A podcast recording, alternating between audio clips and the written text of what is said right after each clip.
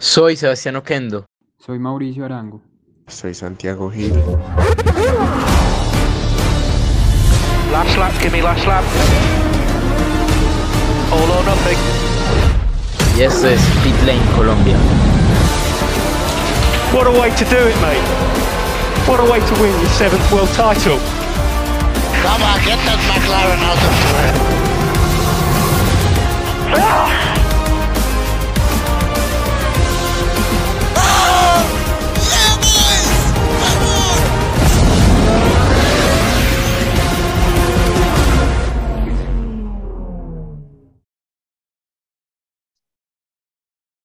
Hey, muy buenas a todos, bienvenidos de regreso a este capítulo de uno de mis podcasts favoritos que es Pit Lane Colombia. Esta semana vamos a hablar de una de las carreras más emocionantes hasta el momento de la temporada, con uno de los finales más icónicos e inimaginables que cualquier fan, ningún fan de la Fórmula 1 se, imaginaba. Vamos a hablar de Bakú en Azerbaiyán, eh, que en, para mí es uno de mis circuitos callejeros favoritos, es de verdad bastante emocionante ver cómo los autos transcurren normalmente por donde transcurren Twingos o sedans normales. Es bastante emocionante ver este tipo de circuitos, sobre todo en, en Baku, que es diferente a Mónaco porque no tiene tanto recorrido histórico y no está encerrado. Siempre hay carreras emocionantes y, y cosas raras que siempre pasan en dicho país. Antes de comenzar a hablar sobre esto y las noticias de la semana, quiero saludar a mis compañeros. Hola Mauro, ¿cómo estás? Hey, hola a todos, ¿cómo vamos? Santi, Sebas. Y Santi Gil, ¿cómo estás, Santi? Eh, hola a todos, ¿cómo estamos? Bueno, eh, entonces, muy bien, Santi. Eh, vamos a comenzar a hablar sobre Baku. bastante emocionante después de lo que vimos en Mónaco. pues se venía Baku y empezó con una, una quali, bueno, empezó con una práctica que nos dio bastantes spoilers sobre lo, que iba a pasar y fueron que Mercedes no fue protagonista en ninguna de las prácticas y además de eso, Valtteri Bottas casi no llega a, a Baku. Eh, Mauro, ¿qué opinas después de, qué opinas de eso? Y después de eso, Santigil, ¿qué opina? Uy, pues las prácticas no solo nos dieron los spoilers del rendimiento, sino de dónde iban a estar los accidentes en, en la carrera y en la cual, y fue en la curva 15, vimos a Verstappen y a Leclerc yéndose al muro, y pues de las prácticas, lo que mencionabas de Botas, que se quedó atrapado en el aeropuerto de Finlandia, lo, por tanto no pudo ir a la rueda de prensa del Gran Premio, pero logró llegar y vimos como Mercedes realmente estaba sufriendo para llegar incluso a los puestos de, de Q3, viendo también a un Ferrari dominador que diciendo que lo de Mónaco no fue pura suerte y que parece que van a rendir muy bien en circuitos urbanos y de curvas cerradas. Ferrari, la verdad, sorprendente en la clasificación un increíble ritmo de Leclerc. Sainz estuvo, Sainz estuvo aceptable, hubiera esperado un poco más de él, teniendo en cuenta que en Mónaco venía con muy buen ritmo. Y la verdad, muy, muy impactante para todos los aficionados lo que pasó con Mercedes, que esa posibilidad de que no llegaran a la Q3 con Hamilton siendo prácticamente el que cargó con su equipo en este gran premio, eh, y más en la, clasificación donde pues los dos Mercedes estuvieron un poco discretos. Hamilton salvó los muebles para el equipo por suerte y todos esos accidentes que se presentaron en la cual y al final cabo iban a ser como una predicción de que la carrera iba a estar algo curiosa por tanto incidente y tanto cambio de posición debido a, a las estrategias y los adelantamientos y todos los cambios que tiene Baku, nos iba a ofrecer algo muy interesante el domingo. Eh, sí, realmente pues en la cual pudimos ver bastantes cosas muy interesantes y como un preview de los rendimientos que vimos. Vimos un Red Bull mucho más constante, mucho más fiable, aunque pues después vamos a hablar de lo de Verstappen. Eh, vimos un Ferrari que poco a poco se va afianzando y yo digo que Charles Leclerc podría ser campeón del mundo en 2022 o 2023 porque tiene materia de campeón y Ferrari viene en alza, viene invirtiendo mucho en su línea deportiva, tanto en la línea casual, pero también en su línea deportiva. Y es bastante emocionante ver cómo eh, la escudería Ferrari va avanzando. Y Mercedes, pues que cada vez baja más su rendimiento y, y cada vez parece más lejos de ser campeones de, por lo menos campeones de constructores. Y Verstappen, pues con una flor en una flor que le apareció para salvarse de, de, de, perder el liderato, que ya vamos a hablar de la carrera, vamos a hablar de la quali. Increíble lo de, lo de Leclerc. Eh, Charles se sabe que es un gran piloto y todo, pero nadie se imaginó que iba a ser dos poles seguidas, pues una, una pole realmente porque la otra pues no pudo arrancar, pero se le vale lo que hizo en la quali en Mónaco y lo que hizo en la quali en Baku fue muy interesante, además de los otros resultados tan interesantes que pudimos ver y pues lo, lo ocurrió con Valtteri Bottas que pues ya hay rumores según Sky Sports y según varios medios eh, ingleses que realmente pues Valtteri Bottas dejaría de ser el piloto de Mercedes para el próximo año y empezaría a ser eh, George Russell el que ocupe su puesto. ¿Qué opinan ustedes de esto y de la noticia de Russell y Bottas y de la quali de Russell y Bottas? Yo realmente pienso que Bottas pasó a Q3 por por el accidente de Ricciardo. Si Ricciardo no, no hubiera tenido ese accidente sin la bandera roja, hubiera pasado fácilmente Ricciardo o cualquier otro de los que cayeron eliminados en Q2 porque Bottas no tenía ritmo, pasó décimo muy, muy raspado.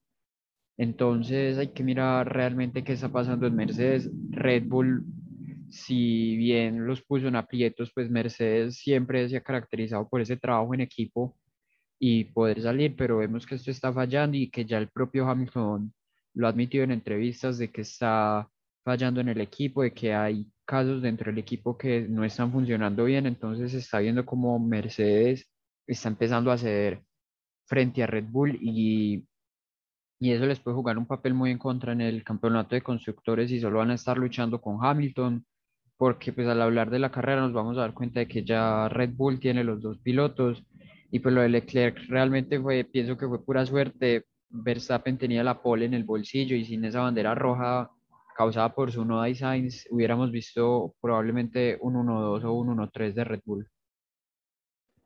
Algo conveniente lo de, lo de la bandera roja para Ferrari, teniendo en cuenta que fue causada por otro Ferrari también que estuvo involucrado. Pero la pole de Leclerc demuestra también un poco el talento que tiene para pues es uno de los pilotos más talentosos de la, de la actualidad y de la generación actual que viene para renovar la categoría. Y, interesante ver lo que, lo que hubiera podido hacer Verstappen, como dice Mauro, sin la bandera roja, porque iba con un ritmo excelente y era el que estaba dominando el fin de semana. La verdad, algo decepcionado a los campeones del mundo, porque esos errores que probablemente todos hubiéramos presionado en 2017, en 2018. Eh, se vienen ahora presentando en un mundial que, que da una variedad interesante como 2021. Y el caso Botas es más que evidente, todos sabemos que Botas siempre nos ha dicho que viene con una nueva versión, que le va a ganar a Hamilton. Y yo creo que esta temporada nos confirma más que nunca que Botas está en decadencia total. Es un estrés ser piloto de Mercedes teniendo en cuenta la mentalidad que maneja Botas y teniendo en cuenta la filosofía que vimos al menos en Drive to Survive, que fue lo más cercano que pudimos ver a la psicología del piloto finlandés. Y el reemplazo más evidente que puede pasar es George Russell, pero no descartemos alguna sorpresa en el mercado de pilotos probablemente. Bueno, pues bien sabemos que Russell es el pupilo de Mercedes y que Stan Williams, gracias a que es un piloto que Mercedes quiere para cuando Hamilton, que es un hombre de 35 años, y Valtteri no estén rindiendo lo mismo. Y pues realmente yo, yo opino de eso, es que Russell pues pudo haber, pudo haber llegado antes a Mercedes y Valtteri no está dando el nivel desde hace mucho tiempo. Y como lo dice Santi, de que en Drive to Survive y lo vimos, de, de hecho le dimos hasta la nalga eh, pues pudimos haber esperado muchísimo más de Valtteri, pero realmente no tiene mucho que demostrarnos eh, para competir en el equipo campeón de la Fórmula 1 y ser, pues, eh, ser compañero de, del, del, del siete veces campeón del mundo. Entonces no me parece que deba seguir ahí. Y lo de Leclerc, pues me parece impresionante lo de lo que está haciendo con Ferrari, la cual es increíble. Y vamos a ver qué se genera aquí en Francia, aunque ya vamos a hablar de nuestras predicciones para el circuito europeo de Francia.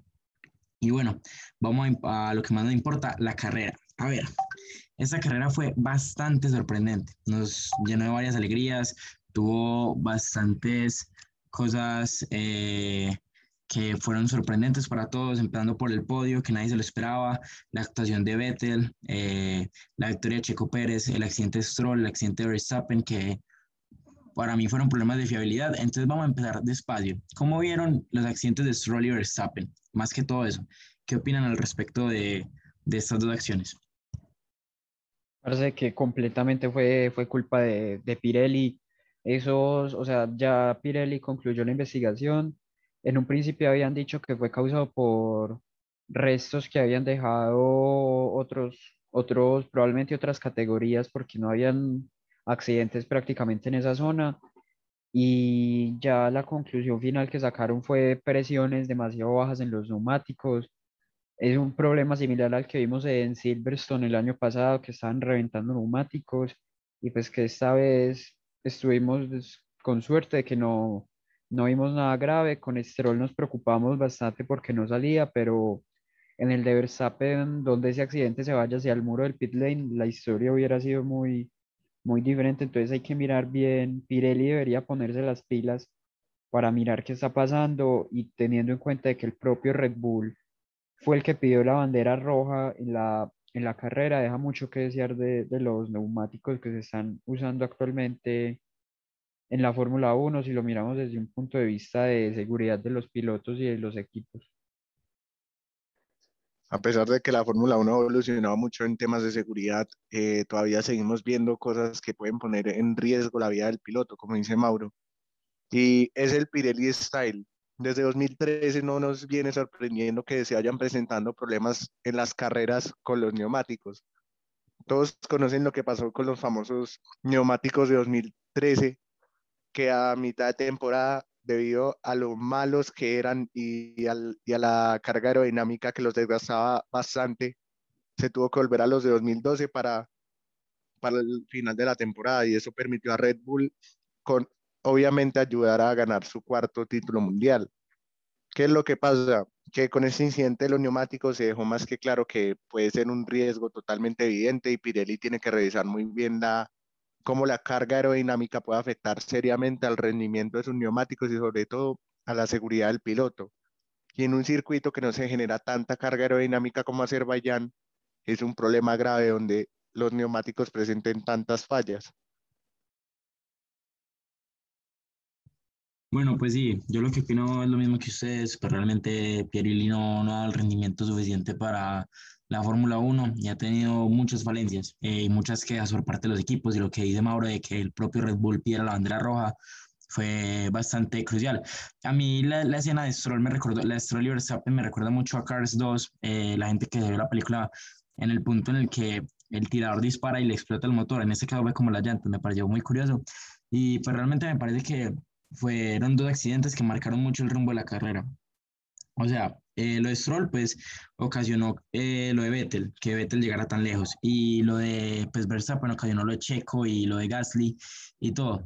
Hablando de eso, ya después del relanzamiento de Verstappen, ocurrió algo muy increíble y es un error de un siete veces campeón del mundo, porque según lo informado, eh, pues fue un error en la, pues como en, en, el manubrio, en una configuración del manubrio, que hizo que la suspensión fallara y siguiera derecho. Eso quiere decir que pues todos cometen errores y que cualquier piloto está capacitado. Es un error que uno diría, bueno, lo hace Mazepin, pero pues lo hizo Hamilton, el siete veces campeón del mundo.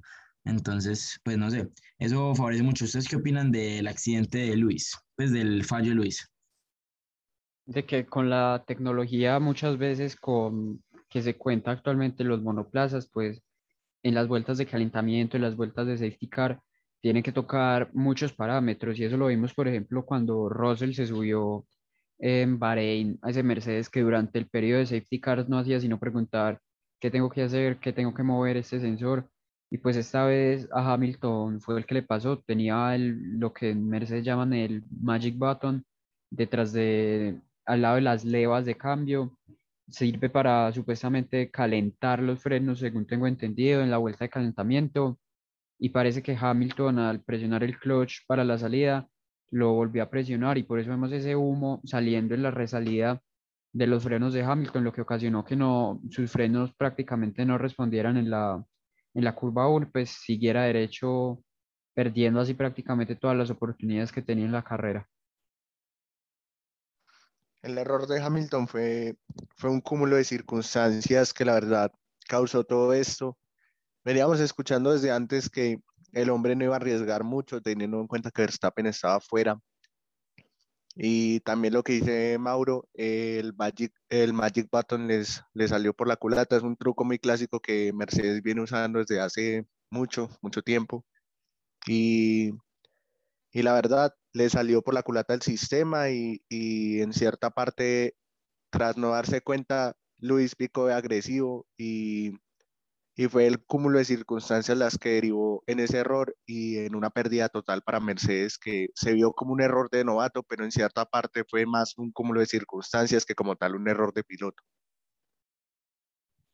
Eh, sí, realmente pues fue más que eso, un error de novato y más que las circunstancias que estaba viendo la carrera. Y bueno, pues para destacar, Nikita Mazepin eh, clasifica, pues, o sea, gana, queda por encima de Hamilton por primera vez en una carrera, lo que viene para este gran piloto, futuro campeón del mundo, Nikita Mazepin. Y bueno, pues, eh, bueno, sarcasmo, ¿cierto? Eh, vamos a hablar del podio, que fue histórico. Ver a Checo Pérez ganando su segunda carrera, la primera con Red Bull, que es el, el segundo hombre en, en, ganar una carrera con Red Bull desde que está Max. el primero fue Daniel eh, que de hecho lo sacaron porque le estaba metiendo mucha competencia a Max. Eh, Sebastián Vettel, que lo vemos en un podio después de lo que vimos en Turquía el año pasado, y el primero con Aston Martin histórico también. Y Pierre Gasly, que ya ha ganado una carrera, que la ganó en 2020, ya quedó de segundo en una carrera que quedó en 2019, y por fin queda de tercero en una carrera que pues lo logra en 2021, eh, demostrando que los dos equipos con motor Honda pues tienen con qué pelear y tienen con qué manejar, y pues y Alfa Tauri tiene con qué ser el mejor de la media tabla. Eh, me parece un gran podio a mí, me parece que fue histórico lo que vimos, uno de los mejores podios y podios más inesperados de, de la temporada. Y bueno, ¿qué opinan ustedes? Pues este podio, además de, de, ser muy bonito y nos deja datos históricos, pues Checo es el primer el primer hombre en ganar con dos equipos en la era híbrida y Vettel se convierte en el que más podios tiene con equipos diferentes, pues con Toro Rosso, con Red Bull, Ferrari y ahora con Aston Martin. Entonces, pues, más allá de eso, pues, mucha consistencia. Vettel hizo una carrera buenísima administrando neumáticos. Gasly, un podio más que merecido durante toda la temporada, se lo, se lo lleva luchando, se lo lleva luchando y por fin se le da. Y pues Checo llegaba muy fuerte, muy confiado, ya parece que encontró el feeling con el con el monoplaza y por fin se dio esa victoria que le salvó los muebles a Red Bull y demostró por qué fue el reemplazo de Albon. Bueno, em, la verdad, hablando claro, Checo hizo una gran carrera, pues a pesar de que todo el mundo dice, ah, no, que las circunstancias, esas circunstancias se tienen que aprovechar igualmente. Y Checo logró encontrarlas en el momento correcto y eso fue sin duda clave para lograrlo. Y nada, gran carrera de Checo. Y, y respecto a Vettel, todos los que decían que Vettel estaba muerto, que Vettel estaba muerto, Vettel fue sacando de nuevo su mejor versión poco a poco y ya se ha encontrado con el Aston Martin, se está sintiendo más cómodo mentalmente y vemos que ha sacado resultados muy buenos desde el Gran Premio de Mónaco y muy todos los aficionados estamos contentos de ver a Sebastián allá, a pesar de que lástima que con Ferrari no, no se pudo lograr. Y con Gasly pues, y, y Alfa Tauri, em, nada, una carrera histórica. Alfa Tauri nos ha demostrado en estas últimas temporadas que tienen con qué competir, tienen con qué formar pilotos y con qué sacar resultados. Gasly de sobra sabemos que está para un equipo mejor, no sea un Red Bull, puede ser puede ir a un equipo con un proyecto ganador como puede ser hasta una misma Ferrari, puede ser hasta una misma Mercedes o una McLaren, un Alpine o una, una Aston Martin para un proyecto a largo plazo, pero ya sabemos que Gasly la rompe como piloto y ya no está para las cuotas de Alfa Tauri más bajas. Sí, total, o sea, yo opino lo mismo sobre lo de Gasly, que realmente es un piloto que está para mucho más. Yo lo veo más que todo en un Alpine. Eh, siendo compañero de Ocon cuando Fernando diga que no quiere seguir más en la Fórmula 1, como seguramente lo va a hacer muy pronto, o, un equipo así, que no sea como que la meta sea llegar a Red Bull, sino que la meta sea poder pelear podios, poder pelear puntos, poder pelear campeonatos, eh, no sé. Eh, y pues bueno, vamos a calificar la carrera. Yo a esta carrera le doy un 10 de 10 sin duda, para mí la, de las mejores de la temporada. Eh, no le tenía tantas expectativas cuando empezó y tuvo 35 vueltas supremamente aburridoras, pero después de eso fue una locura completa y por eso le va a dar el 10 de 10.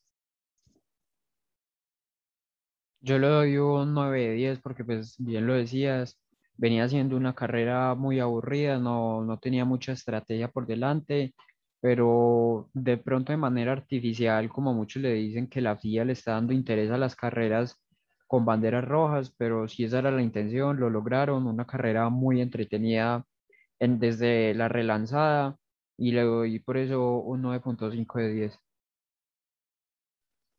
Difiero con usted, le, le doy un 8 de 10. Mm, la, la verdad, eh, la carrera estuvo aburrida, por lo menos hasta las últimas 20 vueltas, pero además una muy buena carrera, por lo menos al final, un final muy vibrante, entonces sí, un 8 de 10. Bueno, ahora vamos con las noticias de la semana. Ya hablamos lo de Russell y Bottas. Eh, también hay que hablar de la cancelación del test de Roman Grosjean. Eh, ¿Qué opinan de eso y saben los motivos por qué le cancelaron?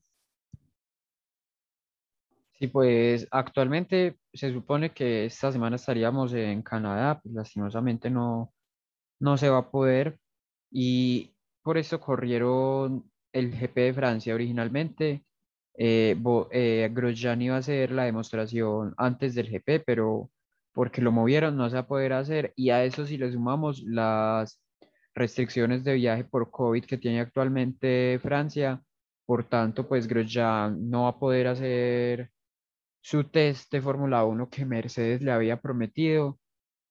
Y pues triste, triste ver que, que no lo vaya a poder hacer, pero esperemos que se pueda, que lo pueda hacer en algún momento. La verdad, Grosjean, Grosjean, la cancelación del test fue muy triste. Eh, ese hombre ha tenido una determinada mala suerte desde que entró a la Fórmula 1. Con Lotte era una cosa brutal. Con Haas podía ser también otra cosa brutal, pero ese hombre, la verdad, mala suerte lo que le ha sobrado y, y a veces le sigue sobrando fuera de la Fórmula 1. Y qué lástima que no pueda probar con Mercedes en Francia, pero esperemos que logre ese test en un futuro. Y añado aquí una noticia que no le he dicho ni a Mauro ni a Sebas, pero es que Kevin Magnussen va a estar corriendo la IndyCar este fin de semana en el equipo de Arrows McLaren reemplazando a Félix Rosen, pues apellido sueco, en la pronunciación. Y vamos a ver a Kevin Magnussen corriendo la IndyCar, va a ser un experimento interesante. Muy interesante verlo de Kevin Magnussen eh, corriendo en IndyCar. Eh, realmente es un gran piloto. Y pues bueno, también otra noticia que se ha popularizado pues durante estos días es la de Pat Howard, que pues ha ganado, eh, sigue ganando y probablemente llegue a la Fórmula 1 muy pronto. Eh, Santi, ¿qué opinan lo de Kevin y qué opinan lo del Pat Howard? Sí, pues primero que todo, pues triste por lo de Félix Rosen, que tuvo ese accidente muy feo en la carrera en Detroit pero lo que generó también que Marcus Ericsson, expiloto de Fórmula 1, ganara su primera carrera en la Indy.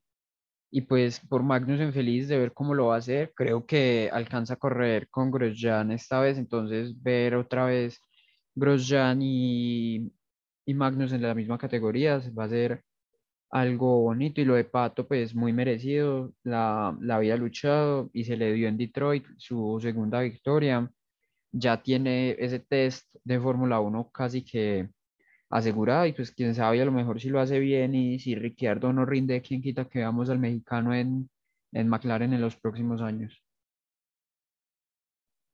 La verdad, sorpresa total por Pato Ward.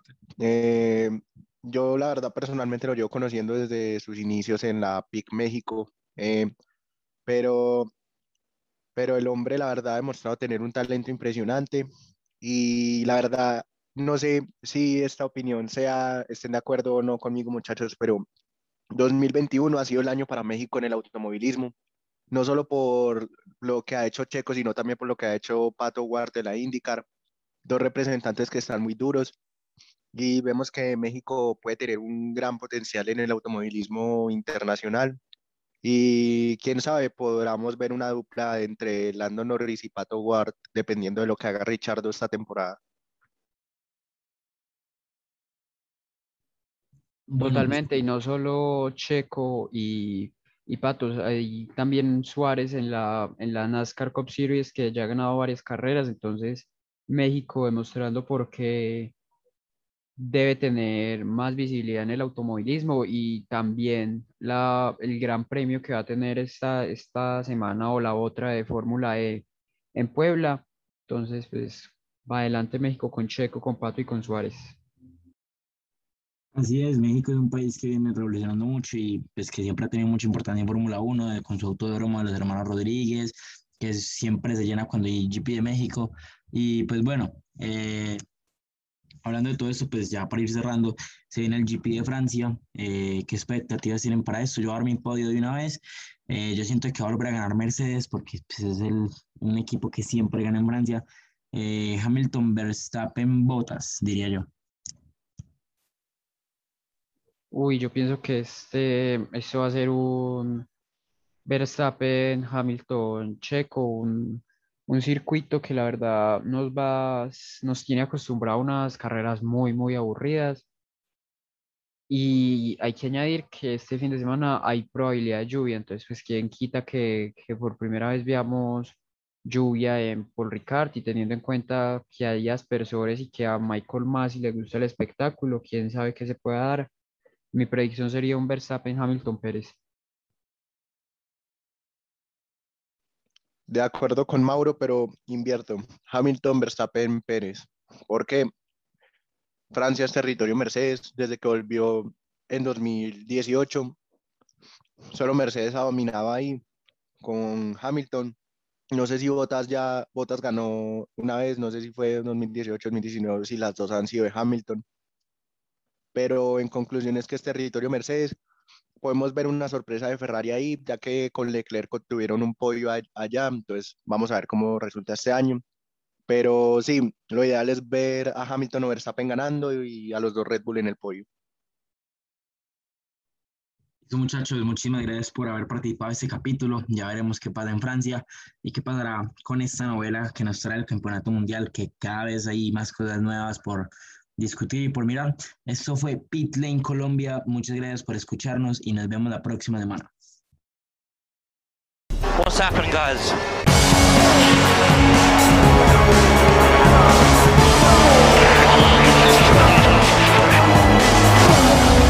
Esto es Pit Colombia.